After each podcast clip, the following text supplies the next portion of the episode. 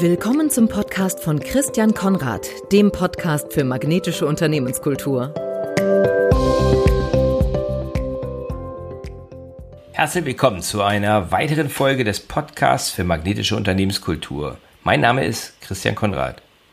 Die zentrale Frage, um die es in diesem Podcast geht, lautet, wie können Unternehmen ihre Kultur so gestalten, dass sie die passenden Mitarbeiter und die idealen Kunden anziehen, wie ein Magnet.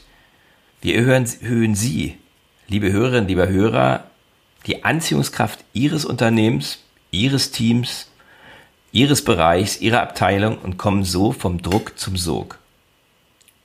Wenn Sie zum Beispiel Schwierigkeiten haben in Zeiten des Fachkräftemangels, die passenden Mitarbeiter, vielleicht auch genug Mitarbeiter zu finden, wenn Sie mit einer hohen Fluktuation und oder einem überdurchschnittlichen Krankenstand in Ihrer Organisation zu kämpfen haben, wenn Sie mit der Einsatzbereitschaft, Produktivität und Motivation Ihrer Mannschaft nicht 100% zufrieden sind oder wenn Sie nicht genügend von Ihren Lieblingskunden oder überhaupt nicht ausreichend Kunden haben oder wenn Ihre Kunden einfach nicht so zufrieden sind, wie Sie es wünschen, wie Sie es sich wünschen, dann werden Sie in meinem Podcast Impulse, Ideen, Inspirationen und ganz praktische Tipps bekommen, wie Sie mit diesen Herausforderungen erfolgreich umgehen können. Heute geht es um das Thema Feedback-Kultur. Das liegt mir echt sehr am Herzen. Und zwar geht es darum, warum eine Feedback-Kultur essentiell ist für eine magnetische Unternehmenskultur und was Sie tun können, um so eine Kultur zu etablieren.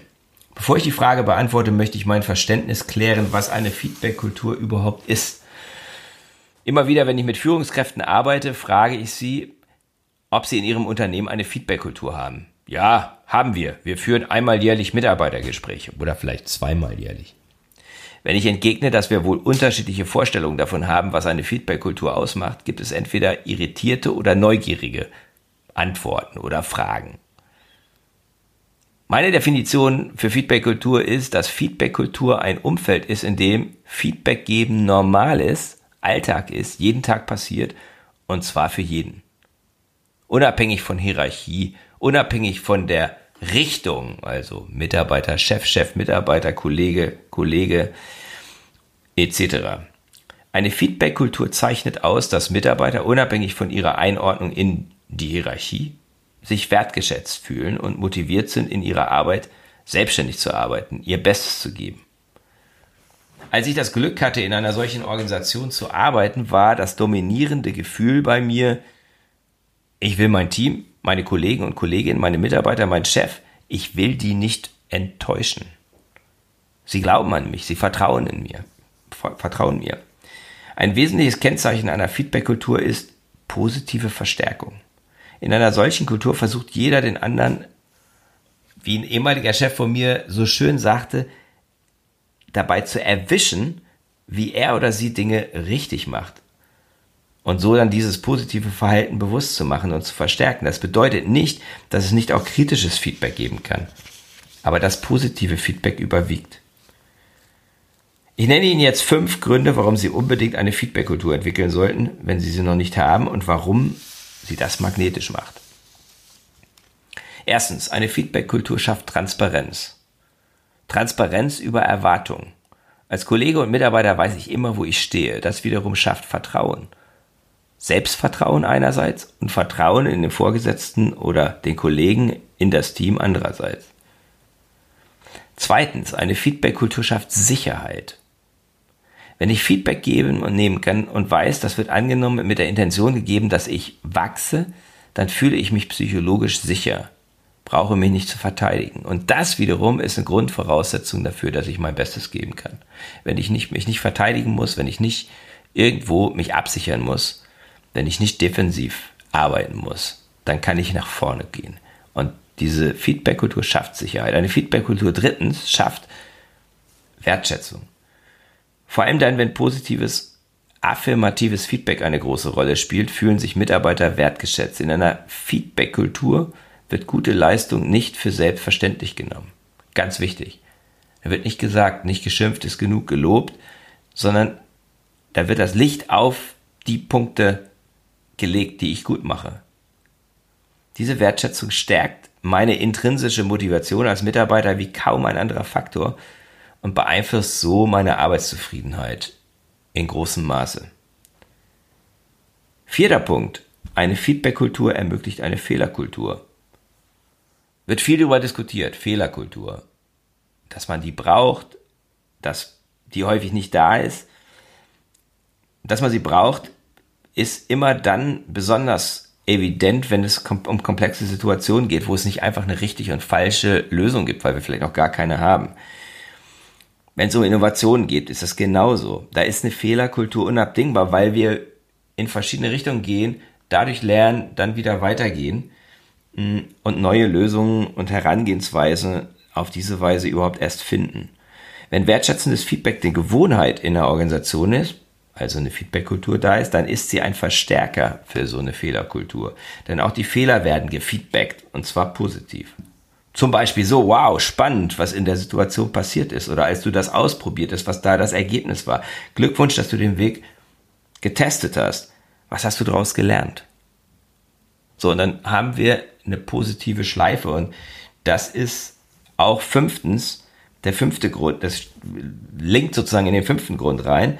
Feedback-Kultur ist die entscheidende Voraussetzung für Exzellenz. Viele High-Performer in verschiedenen Disziplinen sprechen von der Bedeutung von sogenannten Feedback-Loops. Also ständig in jeder Situation Rückmeldung zu bekommen mit dem Ziel, die Selbstwahrnehmung zu entwickeln und kontinuierlich besser zu werden. Man sagt auch, Feedback sei das Frühstück der Champions und davon bin ich auch überzeugt. Denn das Feedback stärkt Best Practice durch affirmatives Feedback und Better Practice durch kritisches, konstruktives Feedback. Also wenn Sie etwas, was gut läuft, quasi skalieren wollen in der Organisation, dann ist affirmatives Feedback super. Und wenn Sie Dinge verbessern wollen, dann ist eben kritisches, konstruktives Feedback. Und zwar immer wieder, auch vielleicht in kleinen Schritten, hilfreich. Immer, wenn es mit der Intention Wachstum und nicht Kritik an der Person gegeben wird. Eine Kultur, in der Transparenz herrscht, jeder sich sicher fühlt und wertgeschätzt wird, in der es möglich und erwünscht ist, Fehler zu machen, um individuell, aber eben auch als Team oder als Organisation zu lernen und so voranzukommen. Und in der Exzellenz das Ziel ist und dieses Exzellenzstreben auch gefördert wird. Eine solche Kultur, ein solches Umfeld ist enorm anziehend, ist sehr magnetisch für insbesondere für Top-Talente und für Top-Kunden. Denn das ist ein Umfeld, in dem ich, in dem jeder wachsen kann sein Potenzial entwickeln und entfalten kann. Und das ist der Wunsch gerade von Leuten, die ohnehin schon ein hohes Niveau haben. Die wollen häufig besser werden. Und die wollen sie haben. Wenn Sie Ihre Kultur in Richtung einer Feedback-Kultur entwickeln möchten, empfehle ich Ihnen vier Dinge. Zum Start zumindest. Erstens prüfen Sie Ihre Intention, mit der Sie Feedback geben. Wenn Sie die Intention haben, mein Wunsch ist, dass der Feedback-Empfänger, zum Beispiel Mitarbeiter, Kollege, Vorgesetzter, sich sicher fühlt, wachsen und unabhängig wird, dann sind sie auf dem richtigen Weg. Also Intention ist Startpunkt. Mit welcher Intention, Motivation gebe ich das Feedback? Zweitens, beobachten Sie und hören Sie einfühlend zu. Wenn Sie Feedback geben, sollten Sie es konkret tun. Auf Basis der Beobachtung von persönlichen Stärken oder von beschreibbarem Verhalten, das vielleicht besser werden könnte oder wo es Alternativen zu gibt. Und belegen Sie es dann mit spezifischen Beispielen, damit es da auch eine klare, eindeutige Zuordnung gibt, dass man weiß, worum es geht und ich jetzt als Feedback-Empfänger auch weiß, was ich tun kann. Drittens geben Sie das Feedback auf eine Art und Weise, die es dem Empfänger frei stellt, es anzunehmen oder nicht. Ja? Also will diese Freiheit des Annehmens oder Nicht-Annehmens, die will ich immer da behalten. Das gelingt am ehesten mit Ich-Botschaften. Sagen Sie, was Sie beobachtet und wahrgenommen haben. Und viertens laden Sie andere ein, Ihnen Feedback zu geben und nehmen Sie jedes Feedback als ein Geschenk an. Gerade als Entscheider und Chef bekomme ich oft nicht das Feedback, das ich brauche, um weiter zu wachsen, weil Mitarbeiter und Kollegen gegebenenfalls Angst haben, diese Rückmeldung zu geben. Und diese Angst können nur Sie in Ihrem Umfeld nehmen.